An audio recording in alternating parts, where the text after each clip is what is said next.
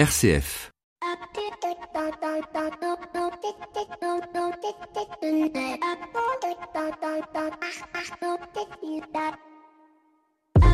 Bonjour à toutes et à tous. Trop de sujets à couvrir dans l'actualité nous menant vers ce que l'on nomme aujourd'hui l'infobésité, un terme que j'ai découvert il y a peu et qui vient bien décrire ce qu'est aujourd'hui une chaîne d'infos en continu. Elle est aux médias ce qu'est la malbouffe à la gastronomie, une sorte de réceptacle qui déverse du savoir en masse sans laisser place à l'analyse personnelle et donc à la mise en confrontation avec nos connaissances, faisant ainsi émerger cet adage plus je sais de choses, moins je connais de choses. À pâtir de cette infopésité, eh c'est notre cerveau à qui on refuse le droit à la déconnexion car sans cesse stimulé par un emmagasinement de savoir, info continu, podcast, séries, docu, films, consultations d'internet et ce à tous les moments et instants de notre vie quotidienne. Si je prends mon cas personnel, eh je me lève avec la radio, je pars au travail avec la radio et les infos dans ma voiture, le soir en rentrant j'écoute un petit podcast, puis je regarde un docu sur Arte ou un film, je me couche en écoutant un replay d'une émission ou de la musique auquel s'ajoutent les innombrables mails et communiqués de presse m'obligeant à sur solliciter mon cerveau. Mais la question qui émerge est quelle est la contrepartie de cette sollicitation? Il y en a plusieurs. Tout d'abord, euh, toutes les pathologies en out, le burn, le bore et j'en passe, mais aussi notre capacité à être créatif car la créativité nécessite du vagabondage intellectuel. D'ailleurs, n'avez-vous pas remarqué que les moments où nous sommes le plus créatifs, c'est quand nous déconnectons notre cerveau, à savoir la course à pied ou tous les sports qui ne nécessitent pas d'attention particulière, le fait de conduire sa voiture, la prière, la méditation, ou enfin sous la douche où nous sommes tous des Einstein en puissance. Et ce n'est pas sans raison d'ailleurs que les maîtres de l'IA et des GAFA inscrivent leurs enfants dans des écoles déconnectées, car l'un des grands enjeux du XXIe siècle ne sera pas l'acquisition et l'accumulation de savoir, mais la capacité à comprendre et à connaître, car l'avenir du monde appartiendra à la connaissance et non au savoir. Bienvenue dans l'écho des solutions. L'écho des solutions. Patrick Longchamp. Voilà, bonjour à toutes et à tous, bienvenue dans l'écho des solutions, un numéro consacré cette semaine à la vie associative en marge du FNAF, le Forum national des associations et fondations qui se tiendra le 16 octobre prochain de 8h30 à 18h30 à la, Porte Maillot, au Palais des Congrès de la Porte Maillot. Des enjeux auxquels les associations doivent faire face et une en particulier qui est le changement d'échelle et en toute bienveillance. Je pense que c'est d'ailleurs un des enjeux majeurs de RCF qui depuis 4 ans opère sa mutation. Faut-il grossir? Faut-il grandir, comment rester militant dans une association qui change d'échelle, comment est-ce que l'on accompagne ce changement d'échelle tout en gardant son âme originelle? Autant de questions que nous allons aborder avec nos trois invités dans le dossier de cette semaine. Nos 7 minutes pour changer le monde, elles nous feront découvrir comment bien et mieux gérer les invendus avec Pierre-Yves Passier qui est PDG et cofondateur de la société Commerceau. Pas de Flavie, mais un Maxime, notre expert en management, ce qui nous permet sans plus tarder de retrouver Sania Arrozo, notre invité éco de cette semaine avec qui nous allons parler habitat partagé puisque le week-end prochain se tiendra ici les Moulineaux la rencontre annuelle de la Fondation pour le logement social qui accompagne les projets immobiliers de ces habitations particulières. L'invité éco, Patrick Longchamp. Voilà, il est temps de rencontrer notre invité éco de cette semaine, Sonia Roseau. Bonjour.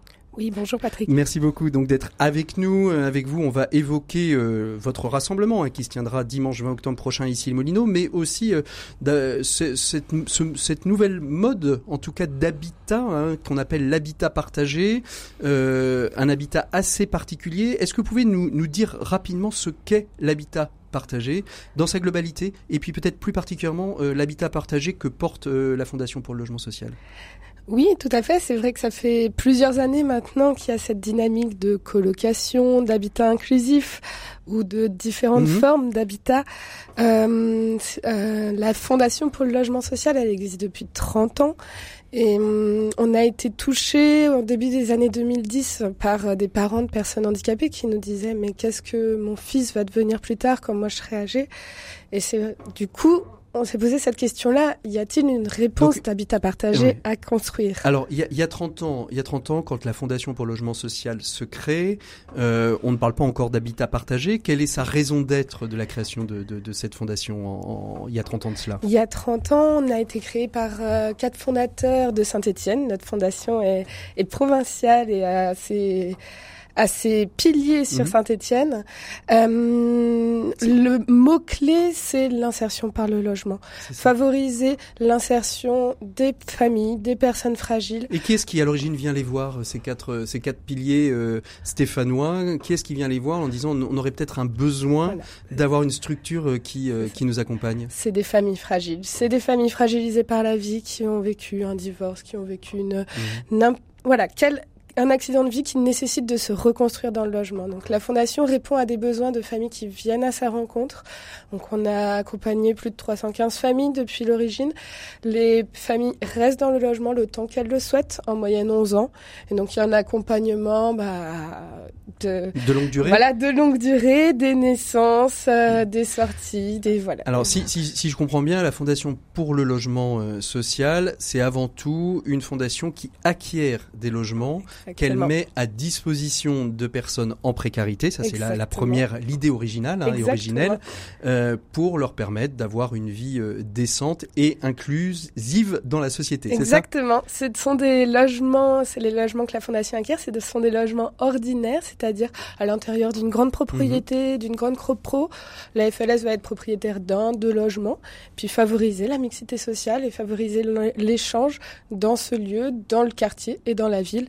La Fondation a 170 logements aujourd'hui mmh. sur 35 communes, un peu partout en Ile-de-France en priorité que les besoins logements sont à cet endroit-là en priorité. Alors, une, deuxième question euh, qui arrive, 315 euh, familles accompagnées, est-ce que ça veut dire aussi qu'on les accompagne peut-être aussi dans l'acquisition de leur logement pour en, faire des primo-accédants et permettre euh, d'acheter leur, leur bien immobilier? Tout à fait, ça fait partie des, de la dynamique ben, en parallèle des maisons de vie de partage et des habitats partagés. la question s'est posée de comment favoriser ben, l'accession à la propriété mmh. pour nos locataires qui étaient là depuis plusieurs années.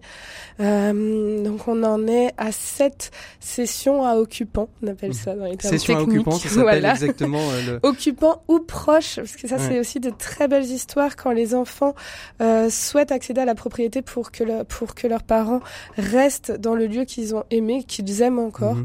Et euh, ben voilà, là c'est les belles histoires à la fondation, euh, à Bois-Colombes, à Colombes et dans d'autres villes d'Île-de-France permettent que les parents et leurs frères et sœurs restent dans le logement. Hum. Alors parlons de l'habitat partagé puisque ce sera l'objet de votre de votre rencontre qui se tiendra ici les Moulineaux euh, dimanche dimanche prochain. Donc avec le temps, une évolution euh, est apparue euh, dans les besoins qui, qui émergeaient d'associations. C'est la nécessité d'habitat partagé pour les personnes handicapées et personnes en grande fragilité, c'est ça? Exactement. Donc je, le disais au début au début de notre échange, c'est vraiment des parents qui sont venus à la rencontre de, notre conseil d'administration dans les années 2010.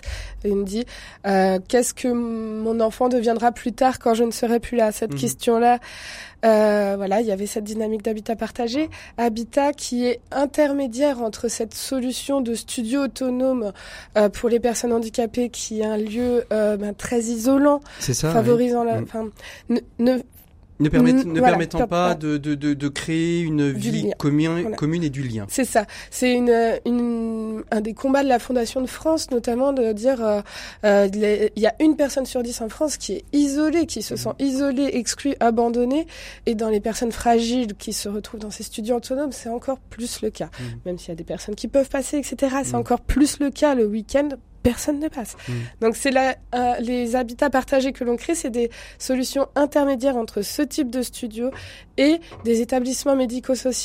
Les personnes euh, auxquelles on s'adresse, des personnes handicapées qui sont en capacité d'autonomie et qui ont envie d'accéder à ce logement ordinaire euh, qui est en colocation avec quel style quel style de handicap? C'est tout handicap? Il y a des il y a des limitations euh, dans les handicaps etc oui tout à fait. C'est il y a des euh, il n'y a pas forcément de limitation mais l'idée de que c'est que la FLS porte chacun des projets avec une association locale. Donc chaque association locale est porteuse de son projet social. Donc à Saint-Étienne à Versailles ce sont des personnes en situation de handicap mental À Bayeux, il y a de, différents types de handicaps dans le groupe d'amitié et dans mm. la maison, euh, dans l'habitat partagé. Et puis ensuite, à Lourdes, euh, ce seront des personnes en situation de détresse sociale, euh, et etc., etc. L'idée est de pouvoir s'ouvrir à différents types de fragilité et de créer ces habitats partagés en fonction des besoins sur le territoire. Comme je disais au début, on répond à des, on répond à des familles. Donc, donc Sonia, si, si je comprends bien, donc différents types de handicap et vous accompagnez euh, le comment s'appelle le, chacune de ces associations dans son projet immobilier. C'est-à-dire que vous allez poser à plat le projet associatif en disant voilà quels sont vos besoins et en fonction de ces besoins, nous on va vous accompagner pour trouver le logement ou euh, ou adapter le logement à, aux besoins et à la réalité de cet habitat partagé qui, suivant les handicaps, nécessite plus ou moins d'adaptation. C'est ça? C'est ça, exactement. Donc euh, identifier le lieu aussi. Le lieu n'est pas toujours trouvé, donc c'est une grande problématique de trouver les lieux adaptés une fois que le partenariat entre la FLS et l'association ou les parents est mmh. constitué. Euh, une fois ce, ce, lieu et le partenariat construit, ben, c'est la FLS, elle, en général, devient propriétaire des murs. Et loue, et, euh, et loue, à l'association qui... À euh, loyer modéré, comme, le, comme voilà, la location de la cadre, fondation. Dans le cadre légal de, du, du, du, logement social. Alors, ce rendez-vous, l'objectif, si j'ai bien compris, de ce rendez-vous du 20 octobre, ça va être de se dire, mais finalement, on accompagne plein de projets, mais peut-être que ces projets ne se connaissent pas. Donc finalement, on va tous les regrouper en un seul endroit, et puis chacun va pouvoir partager un petit peu de ce qu'il vit dans chacun de ses projets, centré particulièrement sur l'habitat partagé. Exactement, c'est tout un week-end en fait pour euh, ah oui, ça commence dès le samedi. Ça commence dès samedi. Les personnes euh, qui viennent euh, de Bayeux, de Lourdes, de Saint-Vincent-de-Paul, de Briançon, Saint-Étienne et j'en passe et j'en passe. Mhm. Il y en a même de Versailles et Viroflay. C'est ouvert, à tout le monde. On s'inscrit comment Comment on fait le, dimanche Le dimanche? est ouvert à tout le monde. vous pouvez vous inscrire sur le site internet de la fondation, fls-fondation.org. C'est une matinée qui parle de l'habitat partagé. Donc, le, monsieur le hmm. maire de ici les André Santini viendra. Il y aura aussi euh, Éric Molinier, hein, qui, était un, qui a été l'ancien président de, de l'AFM, Téléthon, mhm. c'est ça Et aujourd'hui, secrétaire général de Dalkia, euh, qui est une filiale d'EDF. Euh, et, puis, et, puis, et puis un grand, un grand brunch aussi à partager ensemble, c'est ça, pour pouvoir échanger. Et, et des tables rondes qui reviendront sur ces différents projets. Merci beaucoup Sonia d'avoir été notre invitée éco de, de, de, cette semaine. Nous on fait une micro-pause, on retrouve notre expert qui vient nous parler management. Il s'agit de Maxime Dupont. L'écho des solutions les experts. Il est temps de retrouver notre expert de cette semaine. Il s'agit de Maxime Dupont. Vous avez l'habitude de l'entendre. Bonjour Maxime. Alors aujourd'hui, vous voulez nous parler de téléconférence. Oui Patrick, lundi dernier au bureau nous a été présentée la dernière fonctionnalité de notre service de téléconférence. Vous savez, cet exercice imposé et pénible qui vous fait suivre un document sur un ordinateur avec les têtes de 5 ou 6 personnes filmées par leur webcam qui semblent vous fixer bizarrement alors qu'en fait elles sont juste en train de regarder les infos ou le sport sur Internet. Absolument Maxime, c'est ça qui est, qui est formidable. Alors c'est quoi cette fonctionnalité nouvelle qu'on vous a présentée? Eh bien c'est une fonctionnalité révolutionnaire qui consiste à flouter l'arrière-plan de la personne qui est en vidéoconf avec vous. Vous voyez donc la personne, mais pas le décor qui habille, qui son open space, qui son bureau, qui surtout son appartement, puisque le principal intérêt de la téléconférence est quand même de vous permettre de rester chez vous pour recevoir la livraison de votre nouvelle bibliothèque sans vous priver du plaisir de la réunion. Alors qu'est-ce qui vous a inspiré? Oui, je me suis dit que puisqu'il y a dans le monde des ingénieurs qui ont été briefés pour flouter un arrière-plan derrière une personne regardant fixement son écran d'ordinateur pour faire croire qu'elle suit la conversation, alors tout est possible et voici la liste des innovations que je voudrais proposer. Allez, on y va. D'abord, le vrai floutage de l'ensemble de l'écran, et pas seulement du fond derrière vous, qui vous permet d'aller accueillir le livreur, de contrôler l'installation de la bibliothèque et puis de prendre le café avec lui parce qu'il l'a bien mérité. Bien sûr, l'émetteur automatique de messages préenregistrés qui font croire que vous suivez la conférence. Alors par exemple, ça donnerait oui, juste avant de commencer, qui prend les notes de la réunion? Ou alors euh, oui, pardon, encore moi, peux-tu revenir à la slide précédente? Merci. Excusez-moi, le son a sauté, je ne sais pas pour vous, mais je n'ai pas entendu la décision qui vient d'être prise. Pouvez-vous la répéter? Puis à la fin, bien sûr, euh, désolé, je dois y aller, mais je lirai le compte-rendu. Et la dernière Alors je ne vois pas comment on ne pourrait pas créer l'enregistrement vidéo qui vous filme pendant les trois premières minutes avant de repasser ces trois premières minutes en boucle pendant toute la durée de la téléconférence pour faire croire que vous êtes présent. Bon, très bien, je vois que, je vois que vous avez déjà hésité. Alors quelle autre suggestion peut-être? Alors le bouton Larsen qui déclenche depuis votre ordinateur un bruit insupportable qui trouble la conversation et force les autres participants à vous demander de vous mettre en muet. Vous voilà forcé au silence, mais ça n'est pas de votre fait, ce sont les autres qui vous l'ont demandé. Dans la série des sons, un système privé d'alarme reproduisant le son des réveils des années 80 qui se mettrait en route dès détection de l'endormissement d'un des participants. Oui, les conf calls sont des lieux propices à l'assouplissement, on dirait même qu'elles sont conçues pour. Je proposerais bien aussi une grille de bingo disposée sur l'écran pour permettre à chacun de cocher en direct les cases dès que les expressions faire sens, implémenter, au jour d'aujourd'hui, action plan. Est-ce qu'on pourrait pas être un peu plus agile? Et quel est le but de cette réunion déjà? Ont été prononcées puisqu'elles le seront toutes. Et puis enfin, il manque sans doute une fonctionnalité jeu en réseau pour les participants à la conférence qui manifestement s'ennuient et gagneraient à se distraire avec leurs comparses. Allez, une dernière idée pour conclure. Oui, plus radicale celle-ci, mais qui ferait l'unanimité supprimer le système des téléconférences. Quelques semaines. Juste le temps que tout le monde se rende compte que tout marche toujours aussi bien dans l'entreprise. Bien ou mal. Mais ça, Patrick, c'est vous qui me l'avez soufflé. Ah, c'est facile ça. Allez, merci Maxime. On se retrouve la semaine prochaine. En attendant, on continue notre émission. L'écho des solutions. Patrick Longchamp. Voilà, il est temps d'ouvrir notre dossier de cette semaine consacré euh, à la question grossir ou grandir, comment demeurer entrepreneur et militant malgré le changement d'échelle. C'est une émission qui est en partenariat avec le Forum national des associations et fondations qui se tiendra ce mercredi au Palais des Congrès de la Porte Maillot. Et pour nous éclairer sur cette question, eh bien, j'ai l'immense plaisir d'accueillir trois invités, dont deux femmes, ce qui est assez rare. Donc je, le souligne, je le souligne, voire trois, puisqu'on a eu Sonia euh, tout à l'heure. Euh, je commence par vous, mesdames, bien évidemment. tout d'abord vous, euh, Florence Boisvert. Vous êtes, euh, vous représentez euh, la commission des, alors pas des experts comptables, mais des, redites-moi tout. Je, fait, je, représente bien la, la, commission du secteur non marchand des experts comptables et euh, j'ai également euh, l'honneur d'être la vice-présidente de la commission association, fondation et fonds de dotation de la Compagnie nationale des commissaires aux comptes. Voilà, c'est ça. Et vous êtes vous-même expert comptable et commissaire aux comptes. Avec vous, on verra justement euh, toute cette question qui, qui, touche le monde associatif, de la question de la fiscalité. Alors, il y a, en plus, il y a énormément de choses qui changent en ce moment. La question sur le mécénat est largement remise en mmh. question. Niche fiscale, pas niche fiscale. Comment ça peut aider justement au changement d'échelle? Comment ça permet de garder ou pas euh, euh, la dimension militante ou pas? On verra tout ça avec vous. Euh, en face de vous, Isabelle Oyo. Bonjour Isabelle. Bonjour. Merci beaucoup. Vous êtes vous la, fondatrice de Scale Une société qui accompagne les entreprises à impact social et associations, entreprises et associations à impact social, à changer d'échelle. Et on verra ce que ça veut dire que changer d'échelle. Je disais en introduction que RCF était dedans. Et de fait, c'est une, un des grands questionnements que qu'ont les associations quand à un moment donné elles doivent grossir ou grandir. On verra tout ça avec vous. Et puis je salue notre homme de la semaine. Bonjour François Maillot. Bonjour. Vous êtes avec nous euh, depuis euh, nos studios euh, lyonnais. vous êtes fondateur et dirigeant de la société Alterian, une société qui justement accompagne les associations dans leur levée de fonds, mais aussi dans leur stratégie de communication et de développement. Et vous êtes enseignant à l'EM Lyon, spécialiste du monde associatif, puisque vous avez fait une thèse sur la gouvernance associative et à tous les trois, j'espère qu'on va réussir à, poser à, toutes nos questions. Je vais commencer avec vous, euh, François Ayot, parce que vous êtes donc euh, ce, que, je disais un peu l'expert du monde associatif, du moins en tout cas dans sa gouvernance et dans, les enjeux de la gouvernance. Comment euh, rapidement on pourrait définir euh, finalement ces deux mots qui sont peut-être un peu antagonistes entrepreneur, c'est-à-dire euh, quelque part je fais un peu de je fais du business, je crée une entreprise, je dirige une entreprise et le côté militant qui est plutôt défendeur de cause, de mission. Tout à fait. Euh, pour faire appel peut-être à une figure de rhétorique, on pourrait parler d'un oxymore. Alors on ah appelle ça comme ça hein, quand, quand il s'agit de, de mettre ensemble deux termes qui ont a priori un sens opposé. Je vais réviser ma rhétorique en rentrant ce soir. Tout à fait. Par exemple, Patrick, on parle de douze violences. Et donc, est-ce que l'entrepreneur militant, ça serait pas un oxymore, puisque l'entrepreneur renvoie, vous le disiez, à, peut-être à une conception très économique hein, de chef d'entreprise, de créateur d'entreprise.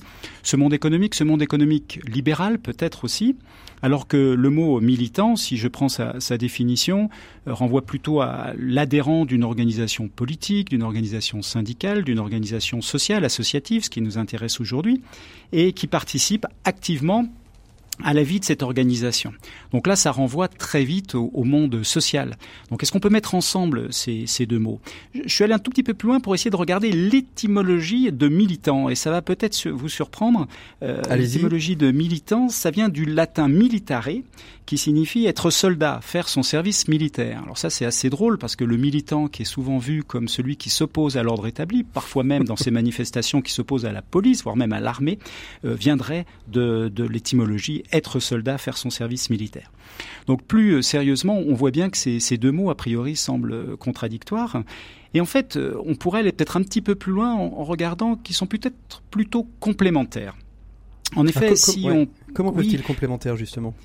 Ben, C'est-à-dire si on voit effectivement l'entrepreneur comme étant un chef d'entreprise, il n'y a pas grand-chose peut-être à faire, si ce n'est que on peut élargir cette définition de l'entrepreneur avec tout simplement euh, étant celui qui entreprend, celui qui prend des initiatives, celui qui prend des risques. Euh, Schumpeter, qui est souvent cité comme l'auteur fondateur de la réflexion sur l'entrepreneuriat, euh, finalement disait que l'entrepreneur c'est un innovateur qui a le goût de la prise de risque. Et finalement, cette attitude, elle peut correspondre aussi à celle du militant, qui lui aussi prend des risques, qui lui aussi a de l'audace, qui lui aussi innove dans son domaine. Donc finalement, entrepreneur militant, plutôt qu'un oxymore, ça serait peut-être et c'est là où je voulais en venir, une sorte de dialectique, c'est-à-dire finalement on peut être un peu entrepreneur ou un peu beaucoup entrepreneur, un peu un peu beaucoup militant.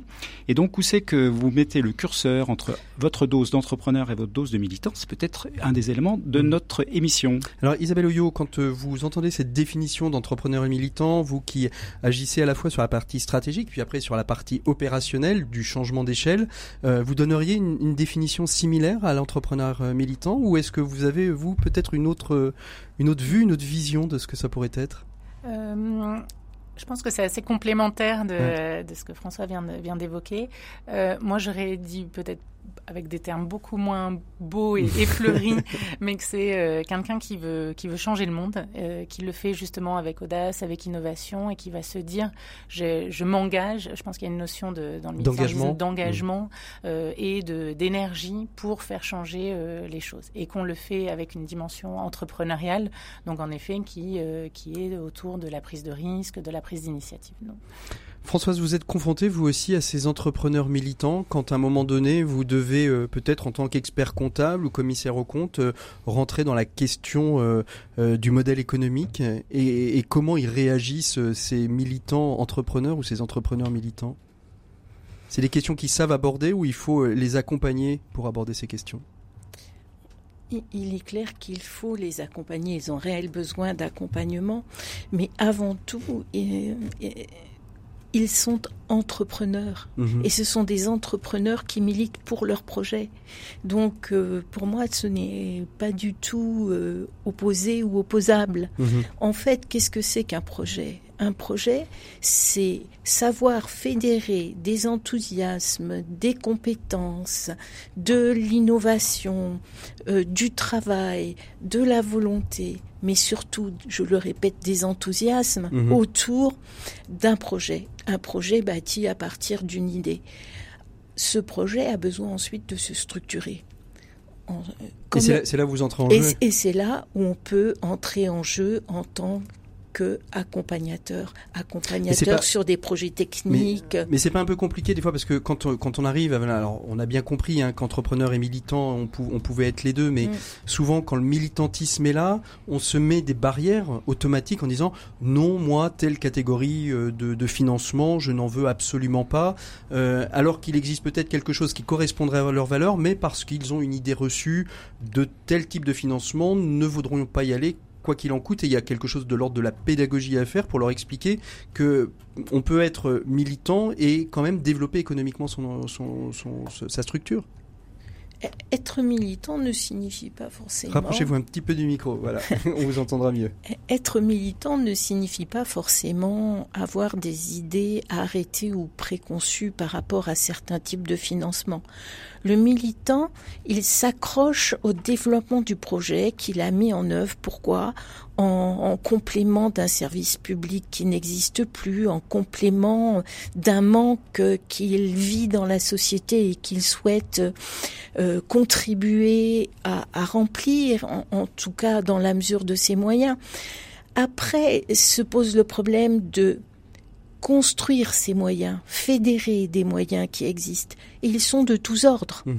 La problématique de l'accompagnement, elle est que plus un projet se développe et plus il se développe vite, plus il a besoin d'accompagnement administratif. Cet entrepreneur qui est à l'origine du projet, qu'il faut voir sortir la naissance de son projet, que je dirais entrepreneurial, mmh. pas au sens entreprise économique, au sens entité. Je crée une entité, cette entité, elle va avoir une activité, elle va avoir un besoin de support euh, administratif. La priorité étant le projet, c'est souvent la partie euh, formaliste, juridique, administrative qui souffre et auquel cas, il est certain que des accompagnements de professions de mmh. notre type euh, trouvent leur place. Je vais, prendre un exemple très concret. Je vois beaucoup d'associations qui se développent, qui me disent ah là là, on a fait 80 000 euros de chiffre d'affaires, faut pas qu'on le dépasse, sinon on va être assujetti à la TVA. Et c'est presque, c'est presque une, une catastrophe dans le modèle économique de ces associations,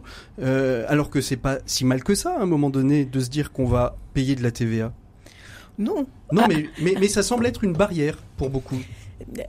La première barrière est que dans l'équilibre économique du projet et de l'activité, on en tout cas, euh, l'idée est tout à fait répandue. Alors il y a eu chute de verre d'eau pour nos auditeurs. Voilà, nous sourions parce qu'il y a eu chute de verre d'eau dû à un grand geste. Donc continuez, continuez Françoise. Allez-y. Donc, je, reviens je revenais, euh, sur, sur, ce que je disais un petit peu plus tôt. Euh, L'idée préconçue, c'est surtout qu'à partir du moment où on relève d'une association 1901 à but non lucratif, l'objet est de faire un résultat à zéro ou limite déficitaire. Or, la loi 1901 ne dit pas qu'il faut faire un résultat à zéro déficitaire. Elle, dit, que c'est une gestion de bon père de famille. Et il n'y a pas de reversement des bénéfices. Et il n'y a, aucun partage de bénéfices. Le bénéfice, en tout cas l'excédent de recettes par rapport aux charges, doit contribuer à financer ce qu'on appelle le projet associatif. Donc l'association, elle est bâtie autour de cela. Si accessoirement, il y a des produits qui sont de nature euh, traditionnelle de prestation de services, de vente de marchandises, de, qui, qui sont qui peuvent pourraient être considérés comme une activité économique ordinaire du secteur concurrentiel, il existe des solutions, notamment euh, la sectorisation et éventuellement la filialisation de ces activités, mhm. qui permettent de générer du résultat qui contribuera à financer le projet associatif. François Maillot, justement, euh, dans, cette, vous parliez de curseur euh, il, y a, quelques instants. Euh, comment justement, dans, un conseil d'administration, on arrive à mettre ce curseur entre, j'ai envie de dire, la nécessité, je ne vais pas parler d'entrepreneuriat, mais la nécessité de les nécessités économiques et la notion militante qui parfois ne, ne se répondent pas forcément l'une par rapport à l'autre parce qu'un déploiement économique doit peut-être parfois euh, faire l'impasse sur euh, euh, la question du, du militantisme, sans l'oublier bien évidemment oui, c'est vrai que on, voit parfois pas mal de malaise aujourd'hui dans le monde associatif euh, parce qu'il y a des oppositions euh, entre les euh, les personnes qui voient avant tout, qui ont avant tout le souci de la gestion, de la saine gestion de leur association, et ça c'est très bien bien sûr, et donc qui ont tendance à, à gérer et à diriger leur organisation, leur association, comme effectivement une sorte d'entreprise associative, et le plus important étant le, le suivi de la gestion, c'est un peu le, le mythe du tableau Excel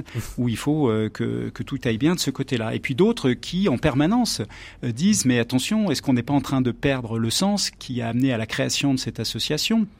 Finalement, au fond, on bosse pour qui? On bosse pourquoi? Quels sont les bénéficiaires de nos actions? Ne, les oublions pas.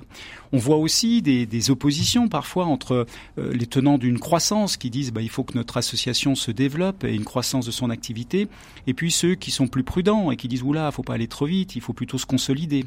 Mhm. On voit aussi parfois des malaises entre des personnes qui euh, sont un peu, c'est un peu une sorte de remake des anciens et des modernes si on regarde euh, le théâtre classique d'il y a quelques centaines d'années, où il y a les anciens euh, qui sont plutôt attachés à la, période de la fondation de l'association, et puis des modernes, c'est pas une question d'âge uniquement, qui eux voudraient faire évoluer le projet associatif.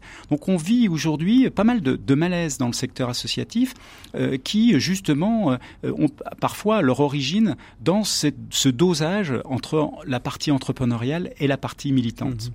Isabelle Oyo, donc vous vous accompagnez des entreprises de l'économie sociale et solidaire à impact social dans leur dans leur changement d'échelle.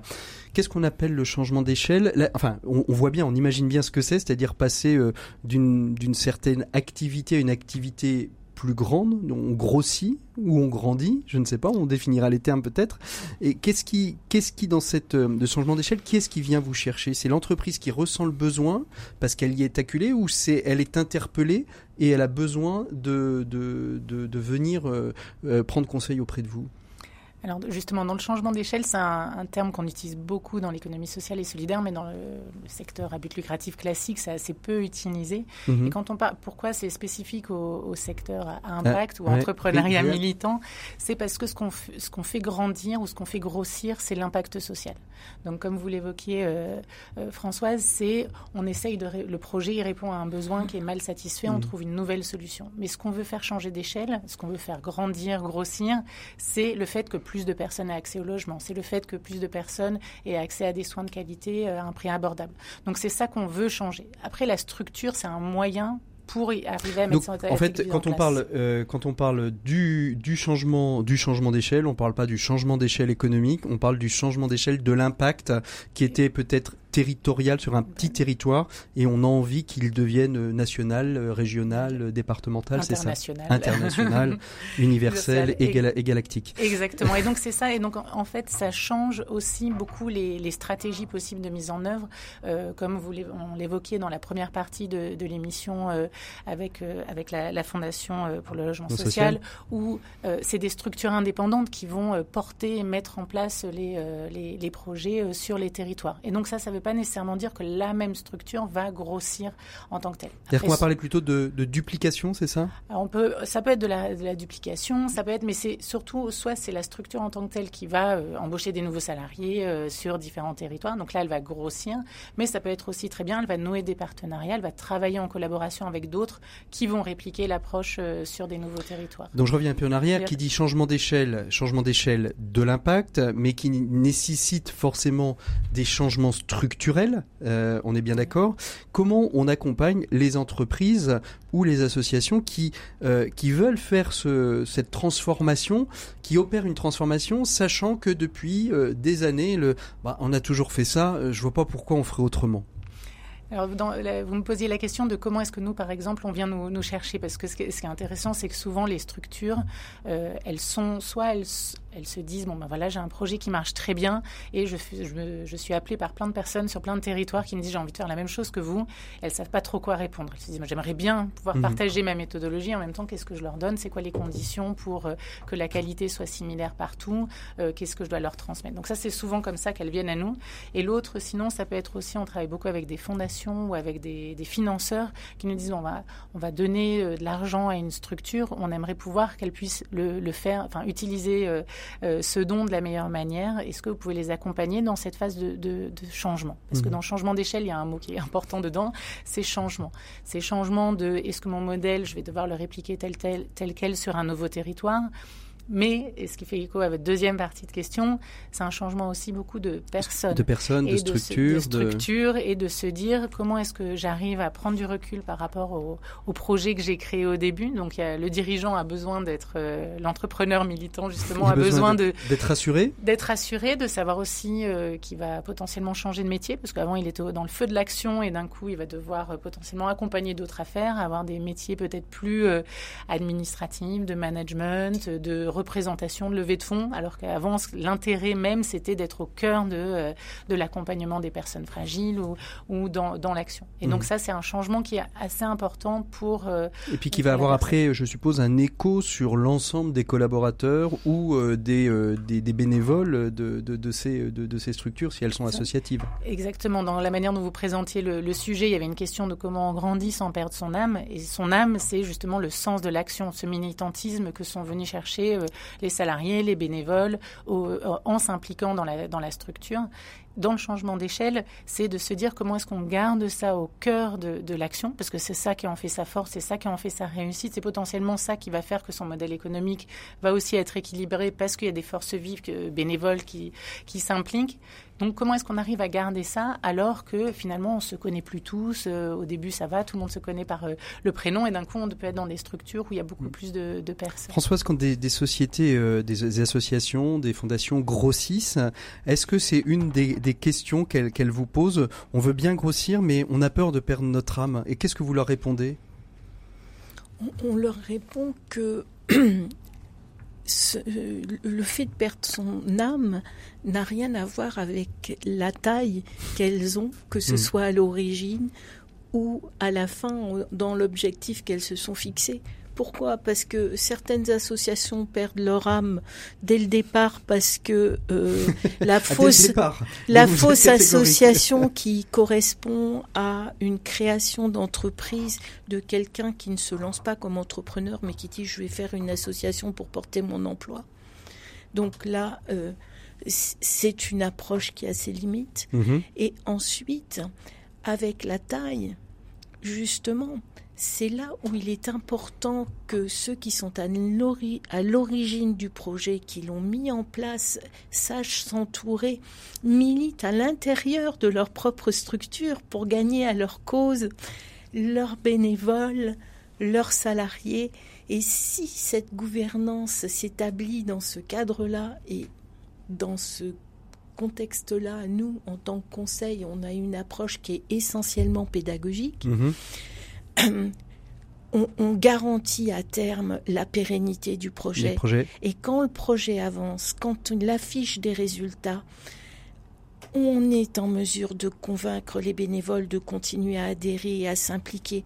On est en mesure de convaincre les équipes de se mobiliser. Et euh, c'est un accompagnement à la fois en termes, euh, je dirais, humanistes, et, en termes techniques, euh, qui, dans, en tout cas, euh, dans, dans, nos professions, que ce soit expert comptable ou commissaire aux comptes, qui sont attachés à ce secteur-là, mhm. euh, c'est un secteur où on ne vient pas sans affect. Hein. Donc, il y a toujours un, et, toujours, un affect. Et toujours intact. Quoi. François Maillot, dans, dans, le, dans le déploiement de, de, de ces changements d'échelle, comment, euh, comment on arrive à, trouver le juste curseur en fonction des conseils d'administration? Parce que ça c'est un, de vos grands travaux, euh, un de vos grands sujets de, recherche et de travail qui sont euh, finalement des conseils d'administration à, multiples facettes. donc ce qui veut dire que chaque conseil d'administration se travaille de manière différente à partir du moment où on souhaite un peu déployer son activité, soit pour avoir plus d'impact, soit déployer une activité plus économique. Tout à fait. Je voudrais juste revenir par rapport au changement d'échelle parce qu'on a pu faire des, recherches qui montrent que les associations passent généralement un certain nombre d'étapes dans une sorte de cycle de vie, on pourrait dire, de l'association. Il y a tout d'abord la phase de fondation où les bénévoles, les fondateurs sont effectivement très impliqués. Et puis petit à petit, si l'association grandit, donc connaissent une phase de croissance, progressivement, la gestion prend une importance plus grande. Et ça passe souvent, à ce moment-là, par l'embauche aussi d'un salarié ou de plusieurs salariés. L'un des risques, c'est qu'une fois, cette phase de gestion euh, passée, les bénévoles sont un peu fatigués, les salariés sont arrivés plus en nombre dans l'association, et euh, quelque part, euh, on voit parfois dans les associations les salariés qui de fait prennent un peu le pouvoir, et le conseil d'administration, les dirigeants bénévoles de l'association, une association qui devient un peu une sorte d'institution, voilà, mhm. sont un peu relégués dans un conseil d'administration que moi j'appelle façade. Mhm où effectivement il en faut un parce que effectivement la loi nous, nous le demande, mais c'est pas là où ça se passe, c'est ailleurs euh, au niveau des dirigeants et par exemple des dirigeants euh, salariés. Donc parfois euh, on va même jusqu'à une phase qu'on appelle de ratification, c'est-à-dire où le conseil d'administration sert simplement à ratifier des décisions qui ont pu être prises avant par le président, par le directeur, etc. Et donc là les administrateurs se posent pas mal de questions. Donc on voit bien que un conseil d'administration dans une association, il peut être façade, au contraire il peut être très contrôle, c'est-à-dire très contrôlant vouloir vérifier les comptes, la gestion, le, travail des, des, y compris des salariés et du directeur. Il peut être très militant. Vous avez des conseils d'administration qui se caractérisent justement par une forte adhésion aux valeurs fondatrices de l'association et qui se sentent avant tout à porter le projet de l'association et laissant la gestion à d'autres. Enfin, on voit beaucoup de formes de, de conseils d'administration. La difficulté étant finalement, si je, on parle d'entrepreneurs militants, on pourrait dire de concilier une approche gestionnaire et une approche missionnaire. Hein, ça serait un peu ça. Alors justement, euh, je vous voyais, hein, ce qui est très amusant quand vous décriviez les, les différentes formes de conseils d'administration, c'est que tous ceux qui ont été confrontés à des conseils d'administration autour de cette table, vous les voyez pas François, mais souriaient. Donc je pense qu'il y avait des modèles euh, qui apparaissaient. Vous, vous Isabelle, c'est un panel de, de structures euh, que, que, que, vous côtoyez régulièrement, c'est ça? Et, Oui, complètement. Après, c'est justement la force, je pense, du, du milieu associatif, c'est qu'on a plein, une grande diversité de, de structures. Nous, ce qu'on voit, ce qui est important, c'est la cohérence. Et, mhm. et, on en parlait tout à l'heure même sur le, euh, le, modèle économique. Et de la même manière, entre la gouvernance et euh, les équipes euh, au plus opérationnelles, c'est d'avoir un bon alignement entre cette gouvernance, ce projet qu'on porte, ce modèle économique, pour s'assurer que chacun est, est, bien à sa place. Mhm.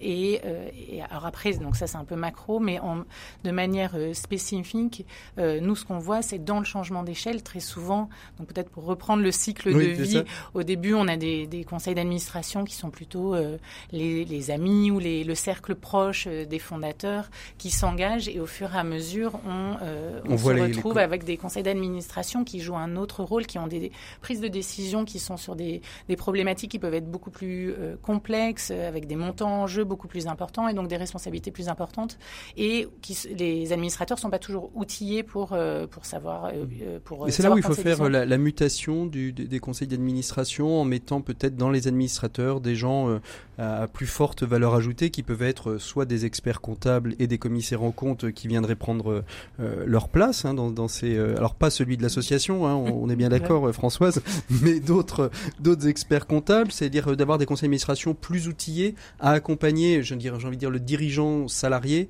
vers le déploiement de son activité. Ce qui est important, c'est de, de bien s'entourer. Et donc, mhm. que ça se passe au sein du conseil d'administration avec justement des expertises, euh, euh, soit de, de par exemple, mhm. si on veut lever des fonds euh, auprès d'entreprises, de connaître le monde de l'entreprise, par exemple, et d'avoir des personnes au sein des, des bénévoles administrateurs qui, qui connaissent ce, monde. Donc, en tous les cas, c'est et d'avoir des gestionnaires potentiellement, donc le poste du trésorier, de savoir comment est-ce qu'on gère, on suit un budget. donc, pour moi, ça c'est important, mais ça peut être au sein du conseil d'administration comme ça peut être autour des, des, dirigeants. Donc, euh, François, euh, vous vouliez peut-être ajouter quelque chose? Non, non, moi ça, ça me va tout à fait. Je pense qu'il y a effectivement un type de CA, un type de conseil d'administration que moi j'appelle le conseil d'administration outil, c'est-à-dire un conseil d'administration euh, qui s'est constitué aussi autour d'un certain nombre de compétences et qui va pouvoir conseiller le président ou le directeur sur un certain nombre de dimensions. On a cité la collecte de dons, on peut citer effectivement le, les dimensions sociales, les dimensions de pourquoi pas fiscales, etc. Donc c'est c'est un autre type de, de, conseil où ce qu'on va aller chercher, c'est de faire rentrer dans le conseil d'administration des personnes à compétences. Mais attention, il ne faut pas que ces personnes à compétences considèrent que c'est la finalité de l'association d'apporter des compétences. La finalité de l'association, comme ça a été bien dit, ça reste la mission, ça reste le projet associatif. Et ces compétences doivent être mises au service de cette mission et au service de ce projet associatif. Mmh. C'est une. Euh, quelle est la question finalement euh, Est-ce qu'il vaut mieux grossir ou grandir? Ou est-ce qu'il faut grossir en grandissant ou grandir en grossissant? Qui répond? Isabelle? Françoise, François moi, je pense qu'il faut faire grandir son, projet. Euh, et après, donc, euh, pour moi, l'impact, c'est ça qui est le plus important. Et très souvent, on se trompe de combat. On veut faire grandir la structure, donc on veut la faire perdurer, faire lever plus de fonds, alors que ce qu'on veut faire grandir, c'est sa solution. Mhm. Donc, ça veut dire lâcher prise pour euh, certains des, personnes. Et donc, il faut aussi grandir en tant que personne qui porte un projet, euh, que ce soit le conseil d'administration, que ce soit les équipes, pour accepter aussi que ce projet puisse euh, voguer de sa propre. et est-ce que vous, vous essayez de faire à, Scale Changer aussi, c'est de, de, faire grandir les collaborateurs, les, les parties prenantes de l'association ou de la structure entrepreneuriale, de les faire grandir en même temps, c'est-à-dire leur faire comprendre, leur faire prendre de la hauteur? Chez, nous, chez, nous, quand vous accompagnez une entreprise ou une, une structure Quand nous on accompagne, on a un, fort accompagnement des, des, équipes, des personnes, puisque les, la clé de la réussite du changement d'échelle, c'est les hommes et les femmes. Et donc nous, on accompagne énormément les, les acteurs euh, dans, dans, cette prise de recul. Après, ce qu'on accompagne aussi, c'est les, les, parties prenantes, on va dire, mhm. les, les fonds, enfin que ce soit les financeurs ou euh, les pouvoirs publics, pour qu'ils comprennent aussi les enjeux d'un entrepreneur militant en changement d'échelle, parce que c'est pas les mêmes chose que euh, en amorçage, comme on le disait, enfin dans les différentes phases de cycle de vie. Françoise, grandir, grossir, grossir et grandir, grandir et grossir? Dans quel sens on le prend? Grandir et grossir, je dirais porter, porter à l'âge adulte, à l'âge adulte, un adulte responsable, autonome et qui sera en mesure de garantir la pérennité d'un projet dans l'évolution sociétale du projet qu'elle devra vivre. Mmh. Et pour vous, François Maillot? Oui, grandir, c'est plus une question de taille, de maturité qu'une question de taille. C'est comme quand on grandit euh, nous-mêmes en tant qu'adultes, euh, on, voilà, on gagne en maturité, on gagne en expérience, et parfois notre croissance s'est arrêtée par contre. Et il y a au contraire une, croyance que être plus gros c'est mieux et que c'est un indicateur de réussite. C'est parfois une croyance euh, que malheureusement certains financeurs ont, puisque vous avez aujourd'hui pas mal de financeurs du monde associatif qui considèrent que c'est mieux d'avoir en face d'eux des structures plus grosses et qui vont à partir de là avoir tendance à conseiller des fusions, des absorptions, des des regroupements d'associations pour pouvoir avoir des structures en face qui ont plus de moyens, qui ont plus, euh, plus de, de, compétences, plus de poids. Donc ça, c'est une bonne idée en soi. Mais on voit bien que, en fait, si on crée des fusions un peu artificielles où les projets associatifs euh, ne sont pas tout à fait euh, complémentaires, ou si on crée des, des regroupements un peu factices, ça fonctionnera pas non plus. Et parfois, on dit souvent que 1 plus 1 vaut 2, mais souvent 1 plus 1, ça vaut plutôt 1,8. Mmh. C'est toute la question. Ça pourrait faire l'objet d'ailleurs, soit dans, j'avais appelé ça on appellerait ça la culture d'entreprise, mais aussi de l'ADN des associations. On voit souvent des associations qui, à travers le temps, ont toujours un peu ce même, même, euh, si, j'ai envie de dire, euh, les, gens changent, quelque part, il y a toujours euh, cette même, ce même fil conducteur du fondateur qui pose dès le départ une sorte de graine qui, petit à petit, après, grandit et crée un arbre qui a toujours à peu près, alors avec ses forces, avec ses faiblesses, et avec, et avec les, les enjeux et, l'idée originelle. Merci à, à tous les trois d'avoir été nos invités de l'écho des solutions. On va tout de suite retrouver notre invité euh, des 7 minutes pour changer le monde. Euh, mais euh, je rappelle que si vous êtes intéressé par les, modèles sociaux, Ashoka et Scale Changer, vous avez publié un petit, un petit fascicule qui s'appelle Entrepreneurs sociaux, quel modèle économique innovant pour changer d'échelle? On le retrouve où Isabelle? On peut le retrouver sur Internet en téléchargement? On vous le demande? Comment ça se passe? Alors les deux, il est en téléchargement gratuit sur le site de Scale Changer, dans scalechanger.org. Et après, sinon, vous nous écrivez, puis on vous envoie une copie. Et on prend une copie. Merci beaucoup Françoise Boisvert, merci François Maillot, merci Isabelle d'avoir été nos invités. J'espère que vous avez avancé sur cette question. Peut-on être entrepreneur et militant? Nous, on se retrouve tout de suite pour cette, minute pour changer le monde avec notre invité. On parle de commerceaux, comment gérer ces invendus et leur redonner un peu de vie? 7 minutes pour changer le monde, l'écho des solutions. Voilà, on est avec Pierre-Yves Pasquier au téléphone. Bonjour Pierre-Yves. Bonjour. Merci beaucoup d'être avec nous. Alors vous êtes euh, notre invité de ces 7 minutes pour changer le monde. Vous êtes le cofondateur de Commerceau, qui est une société qui développe donc des technologies pour construire un monde sans déchets, avec ce sous-titre très joli que je trouve Vos invendus ont de la valeur. Euh, en, quelques mots, euh, Pierre-Yves Pasquier, comment est né Commerceau en fait, Commerceau est né par le constat que j'ai fait dans mon ancien métier que toute entreprise historiquement alimentaire ou non alimentaire euh, à quotidiennement euh, des invendus, des produits qui fonctionnent pas très bien. Et votre ancien métier, c'était quoi Alors j'étais, euh, je travaille dans la grande distribution, voilà, donc sur les produits, sur les produits notamment alimentaires. Et donc vous avez sur les produits alimentaires un élément clé qui est la date de péremption et qui fait que quand la date approche, eh bien le risque de jeter le produit grandit et donc il faut essayer de trouver des solutions pour ne pas jeter ce, ce produit-là. Donc c'est pour ça que Commerceau est né. et donc concrètement, en fait, nous on accompagne les entreprises alimentaires et non alimentaires pour valoriser euh, tout ce qui ne passe pas par le circuit euh, commercial classique, c'est-à-dire des invendus, des surstocks, mais aussi euh, les déchets. Alors quelle est la technologie? Qu'est-ce que vous mettez en place? Est-ce que vous êtes un peu, j'ai envie de dire, le back market de l'alimentaire? Alors en fait, effectivement, on, le, le, gaspillage, la particularité du gaspillage, c'est que, bon, bien sûr, il est alimentaire et non alimentaire. On en parle beaucoup, notamment en ce moment, mais il est surtout diffus. Donc, c'est-à-dire qu'on nous, on a mis en place euh, une solution qui est unique, qui est une plateforme euh, logistique et euh, numérique qui est à disposition des entreprises qui ont ces, ces marchandises. Et après, en fait, on, on, les met en relation par l'intermédiaire de cette plateforme à différents euh, leviers, donc du déstockage. Donc, on a une mhm. marketplace, par exemple, euh, qui est la première marketplace de déstockage B2B, euh, qui est le vente privée B2B du, du, du déstockage. Mais on va aussi travailler sur du don aux œuvres caritatives ou éventuellement, si les produits ne sont plus vendables ou donables, on va travailler sur des filières d'économie circulaire, sur des déchets, par exemple. Mhm. Alors quelle place justement euh, a Commerceau dans cet écosystème? Alors euh, on a on a plusieurs entreprises hein, qui sont bien connues euh, dans notre monde. Vous avez Zéro Gâchis, vous avez Jean Moreau et Phoenix. quelle place vous prenez? Est-ce que d'abord c'est un écosystème dans lequel vous vous parlez les uns les autres ou chacun son précaré? Comment ça Où est-ce que vous vous situez? Alors en fait, donc Commerceau fait partie des pionniers puisqu'on s'est créé en 2013. Donc mhm. on fait partie des tout premiers à s'être à s'être créé. Après effectivement, dans ce domaine-là, il y a beaucoup beaucoup d'entreprises qui se créent euh, tous les jours. Ceux que vous avez cités font partie aussi des, pionniers avec nous.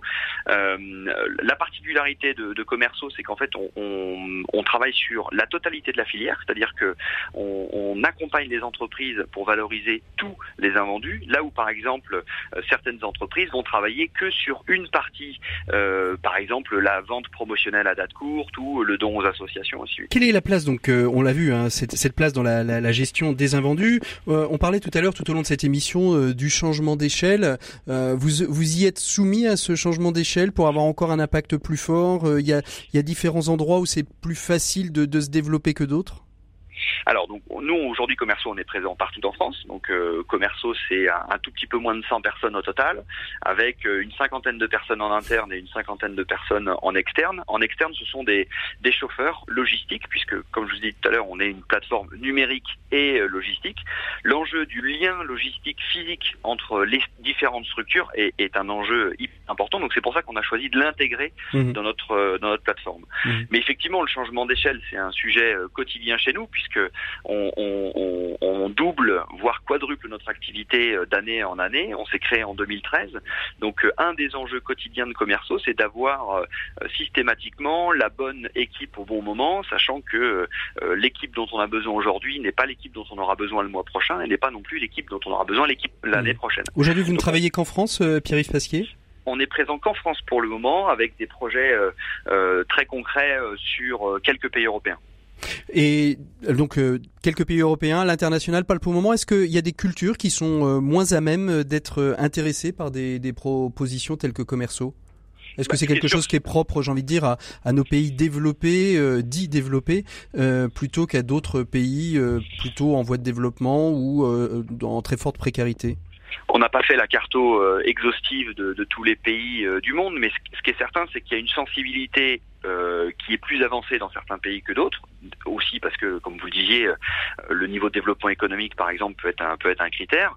Mais d'une manière globale, ce qu'on voit, c'est que il y a un rejet de la société, de la, société mondiale, hein, euh, sur le fait qu'une entreprise gaspille juste parce qu'elle n'a pas trouvé les solutions pour revaloriser ses invendus. Donc ça, c'est quelque chose vraiment de transversal qu'on qu'on voit, tout simplement parce qu'en fait, les entreprises aujourd'hui deviennent les, les, les, les porte-drapeaux d'une société euh, nouvelle, entre guillemets, où euh, vous, vous devez, en tant qu'entreprise, euh, de mieux valoriser vos invendus. Il y a eu deux cas, là, par exemple, la semaine dernière, il y a trois semaines, sur des cas de un peu pris en flagrant délit sur du gaspillage alimentaire et non alimentaire.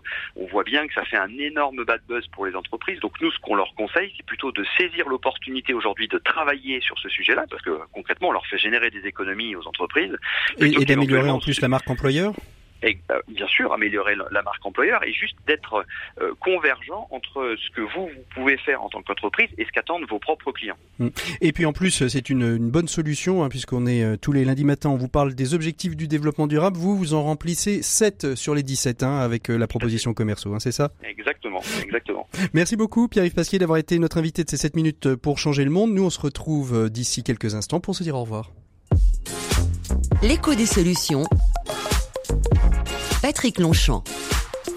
Voilà, c'est des sociétés comme ça, Isabelle, que vous accompagnez chez, chez Changer comme commerciaux Exactement, on ne travaille pas encore ensemble. mais, ça, pourrait, euh, ça pourrait éventuellement changer. Merci en tout cas à tous les trois d'avoir été euh, présents dans cet écho des solutions de cette semaine. On va se retrouver bien évidemment la semaine prochaine. D'ici là, vous pouvez nous retrouver sur les réseaux sociaux, sur rcf.fr, sur toutes les plateformes de podcast. N'hésitez pas, abonnez-vous, mais surtout partagez à un plus grand nombre, puisque je vous le rappelle tous les lundis matins, à tous on peut tout. Donc partagez ce podcast, partagez les des solutions. C'est comme ça qu'on va faire grandir euh, le mieux comprendre des besoins de notre planète. Je vous souhaite un très très belle euh, écoute des programmes de RCF. On se retrouve la semaine prochaine. Merci, à bientôt, au revoir.